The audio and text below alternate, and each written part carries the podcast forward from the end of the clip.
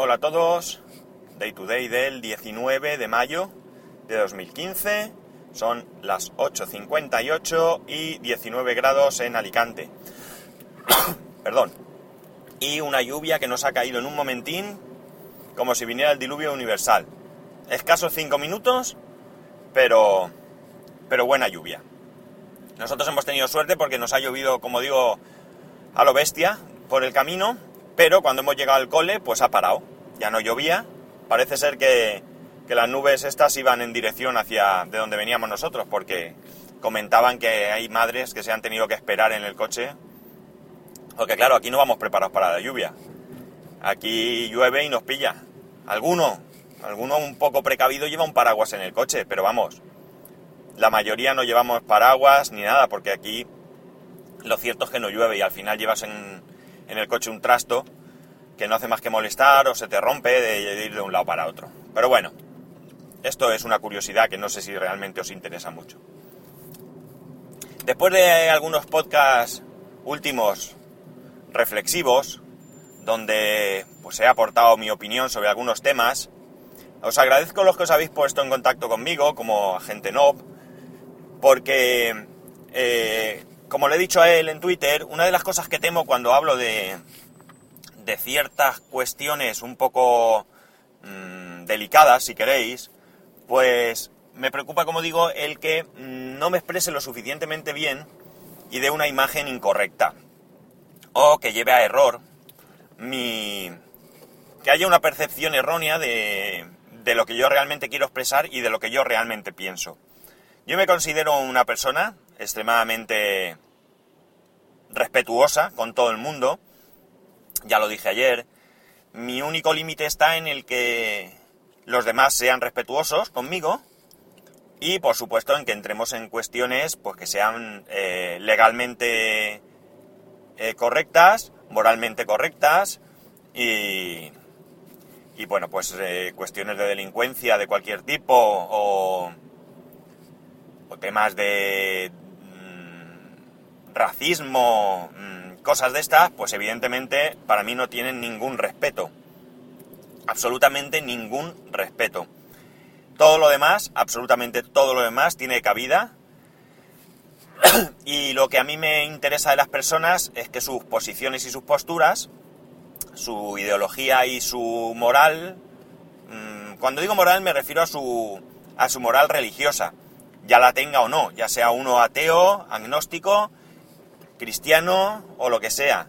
Eh, pues que sea una postura modera eh, meditada, quería decir, meditada, y que, bueno, pues después de darle cuatro vueltas al asunto, pues haya llegado a unas conclusiones que son perfectamente válidas porque ninguno, absolutamente ninguno, tenemos la verdad absoluta. Ni tan siquiera en ciencia, que se demuestran ciertas cosas pues a veces parece que, que, al cabo de los años, pues cuando se conocen más datos, pues también se pueden cambiar. Pero bueno, lo dicho, me alegro de que, de que haya quedado claro, me alegro de que, bueno, los que habéis expresado vuestra opinión, eh, sois algunos más, me vais a disculpar, pero no, no he tenido la precaución de verlo, no, no, pensaba hablar de esto, la verdad, y, y no he tenido la precaución de, de quedarme con los nombres antes de empezar, y bueno, las conversaciones están en Twitter, si queréis solo tenéis que seguir mi timeline y ahí veréis que... Perdón. Ahí veréis estas conversaciones. Bueno, como decía, después de unos temas más reflexivos y más de opinión, hoy vamos a hablar de algo un poquito más tecnológico, si cabe. Veréis, ha salido una noticia de que hay algunos eh, pájaros que han robado, eh, dicen miles de dólares, a saber las cantidades, yo por lo menos no las he visto en los artículos que he leído, a través de la aplicación que Starbucks tiene para pago en sus, en sus locales. Mm, esto se refiere a la aplicación de Starbucks. Lo digo porque en España, por lo menos, Starbucks está dentro del grupo VIPS. Eh, es un, conglomerado de, de franquicias donde está VIPS, donde está Starbucks, Tío Pepe y alguna más que ahora mismo no recuerdo. Eh, Ginos creo que también, aunque no estoy seguro. Esta no estoy muy seguro. eh, jolín, perdonar. De hecho, la tarjeta de cliente de, de socio, como se llame, de VIPS, se puede utilizar en Starbucks para acumular lo que sea que se acumule, puntos o lo que sea que se acumule, que no lo sé porque la tiene mi mujer y yo no, no sé muy bien de qué va. Pues bien, pues a través de esta aplicación, la aplicación, digo, eh, propia, propia de Starbucks, no la que tiene VIPs, que es más amplia y también se puede pagar por lo que, por lo que me ha dicho mi mujer y demás, aunque creo que no la hemos usado nunca, pues han robado. Bien. Una de las cosas que se comenta en los artículos es que mm, es, la aplicación en sí, pues la seguridad es mínima. Tú metes tu contraseña y punto. No hay verificación en dos pasos, eh, mm, no hay imposibilidad de, incluir eh, contraseñas sencillas. Está claro que esto, pues, ayuda a que la gente tome conciencia de, de la seguridad. Pero en definitiva, yo pienso que quien somos responsables de nuestros datos somos nosotros mismos. Y no se puede echar la culpa al banco, y perdona por la tos, por ejemplo, de que la tarjeta tenga un PIN de cuatro dígitos y que nos roben la tarjeta y hagan uso de ella cuando resulta que en la cartera llevamos un papelito con el número de PIN. O ese PIN se corresponde con el mes, el día y el mes de nuestro cumpleaños y la tarjeta va junto con el DNI, claro, en la cartera. Eh, hace algunos años estábamos en Madrid y a mi mujer le, robaron la, cartera en el, en el, metro. Se la quitaron del bolso. La verdad es que nos hicieron un destrozo, porque entre otras cosas íbamos a un concierto, un concierto de Il Divo, que a mi suegra pues le gustan y pues habíamos organizado con mi cuñado, mi cuñada, pues ese viaje hace más de cuatro años, porque mi hijo no había nacido, o sea que habíamos organizado ese viaje pues como pues para llevar a mi suegra y demás y que los, que los viera y como las entradas estaban dentro, pues tuvimos problemas. Bueno, es otra historia. El caso es que cuando llegamos al... perdón, al sitio donde era el concierto, pues nada, la desagradable sorpresa de que la cartera no estaba. Inmediatamente llamamos por teléfono a... llamó ella a... para bloquear las tarjetas, las tarjetas de crédito y le dijeron que habían intentado eh, sacar dinero del cajero, pero que no habían podido. Eh, esto evidentemente no pudieron porque esta gente pues lo intenta rápido, no serían top de la creme de la creme de los chorizos, ¿vale? Y ellos van con la tarjeta, prueban y si no va, pues la bloquean y punto. No, no miran más.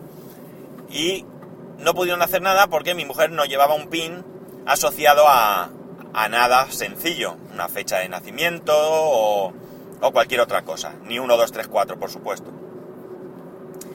Eh, en el caso de que hubiese llevado pues la fecha de nacimiento, pues fijaros, estaba el carnet allí, solo tenían que mirar el, el carnet y probar. Por tanto, es mm, exigible, ¿por qué no?, que las compañías que tienen un, una aplicación donde, donde debemos de meter datos y donde se maneja pues especialmente dinero, que es lo más goloso a la hora de robar, pues que implementen todas las medidas de seguridad posibles para que esto no, no suceda. Pero no podemos descargarnos nosotros absolutamente de esa responsabilidad. Eh, ya hemos visto lo fácil que es que se roben cuentas de todo tipo ya sabemos lo del tema del phishing. Yo creo que quien hoy en día eh, recibe un correo supuestamente de su banco, donde le piden el PIN, lo mete y demás, y no verifica las cosas que tiene que verificar, pues la verdad es que creo que vive en otro mundo, porque esto está, vamos, sale en televisión, ha salido en televisión un montón de veces, se ve todos los días, y, y yo creo que es tan simple como prestar un poco de atención. Eh, contraseñas. Mm, no poner contraseñas sencillas. Eh, sé que es incómodo. Es muy incómodo tener una contraseña chorizo y tener que estar metiendo esa contraseña cada vez. Pero es mucho mejor. Y luego está el problema de acordarse de esas contraseñas. Pero tenemos aplicaciones que en principio son seguras, como por ejemplo en iOS está OnePassword o las Pass o el mismo llavero, donde ahí podemos ir metiendo contraseñas. Yo creo que ahí podría... Yo tengo una... Creo no, os voy a decir lo que yo hago. Yo tengo, digamos, tres tipos de contraseña.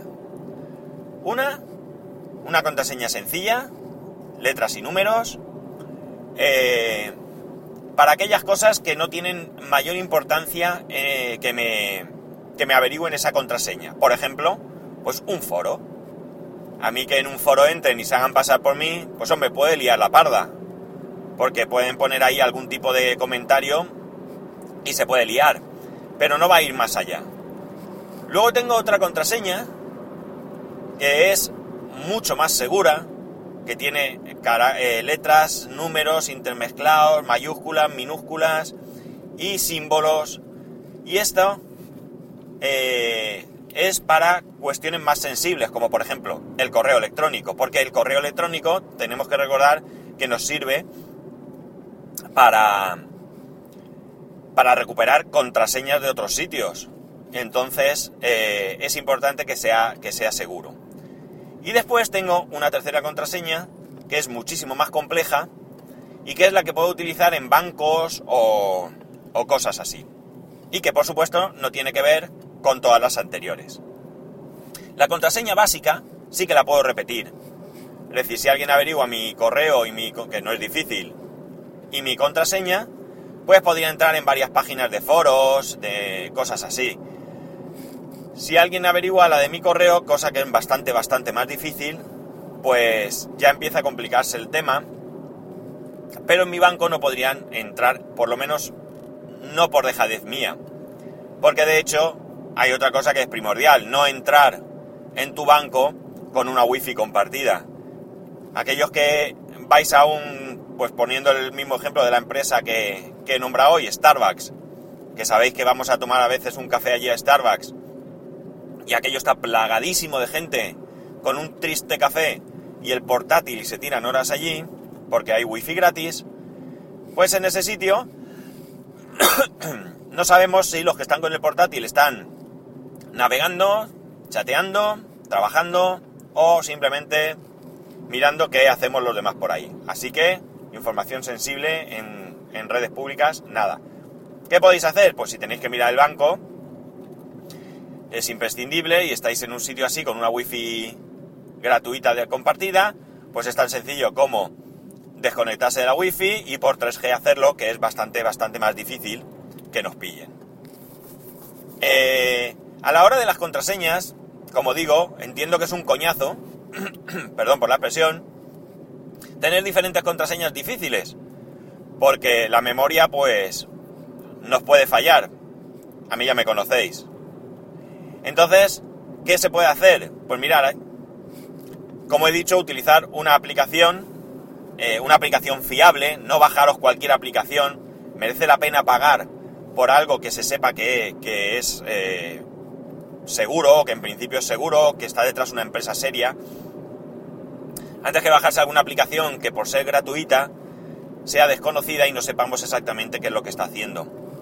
En OS X tenemos la ventaja de que nos puede generar una contraseña diferente y la recuerda para cada servicio que utilicemos. Esto también está bien porque esa contraseña, si la guardamos en llavero, por ejemplo, pues llavero se sincroniza a través de iCloud con nuestros dispositivos. Tenemos que esperar que todo esto, Apple haya, haya echado ahí la carne sobre el asador y sea todo seguro. y eh, podemos ver la contraseña cuando la necesitemos, si es que no queremos ponerla en nuestro dispositivo y es que estamos en un ordenador de un, algún amigo, en una casa o cualquier cosa. Al final, como veis, también incluyo un, un componente de confianza en los servicios. En los servicios como he comentado, OnePassword, iCloud, mm, las Pass, Llavero. Es decir, tenemos que confiar en que es seguro. Porque si no, Solo nos queda confiar en nuestra memoria, que hoy por hoy eso no nos la pueden leer. Quién sabe en un futuro. Pero de momento, si tenemos buena memoria, pues podemos poner buenas contraseñas y recordarlas todas. En fin, Consejos, ya os lo he dicho. Utilizar contraseñas que no tengan que ver con cosas comunes, fechas y nombres y demás.